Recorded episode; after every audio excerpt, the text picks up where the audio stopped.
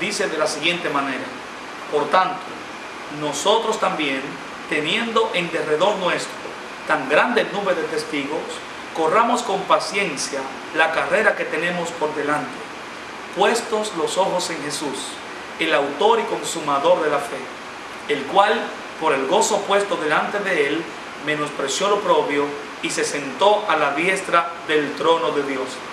Seamos francos, una agenda cargada de actividades y un cronograma de funciones en el cual el día no nos alcance en nuestra sociedad es sinónimo de éxito. Cuando el día no nos alcance y las horas se tornan cortas para nosotros lograr nuestros objetivos, las personas interpretan que estamos corriendo correctamente la carrera de la vida. Sin embargo, muchas personas yerran al correr, correr y correr y no llegar a ningún lado. Esta es la generación que corre y no llega a ningún destino.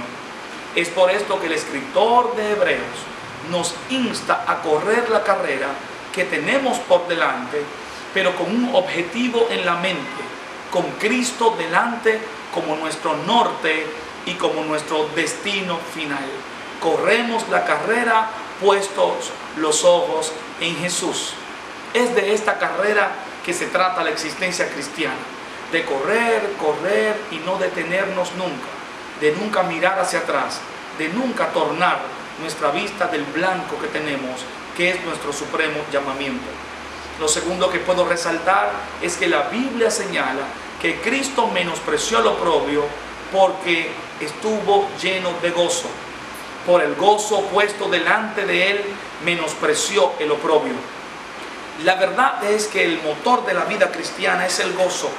Cuando perdemos el gozo en nuestra carrera cristiana, estamos llamados y destinados a fracasar. Muchas cosas tratarán de robarte tu gozo. Muchas personas se levantarán y muchas situaciones se tornarán en tu contra para atentar contra tu gozo. La Biblia enseña que el gozo del Señor es tu fortaleza.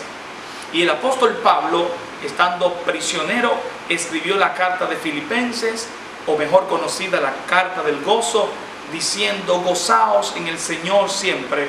Otra vez digo, regocijaos. De modo que lo que impulsó a Cristo a vencer el menosprecio y el ataque de sus adversarios fue el gozo que tuvo delante de él. Esto es lo que el Señor quiere para nuestra vida. Que cuando estemos enfrentando situaciones contrarias, recordemos que el Señor ha puesto un galardón y es un galardón de gozo y está delante de ti. Que nada detenga tu carrera cristiana.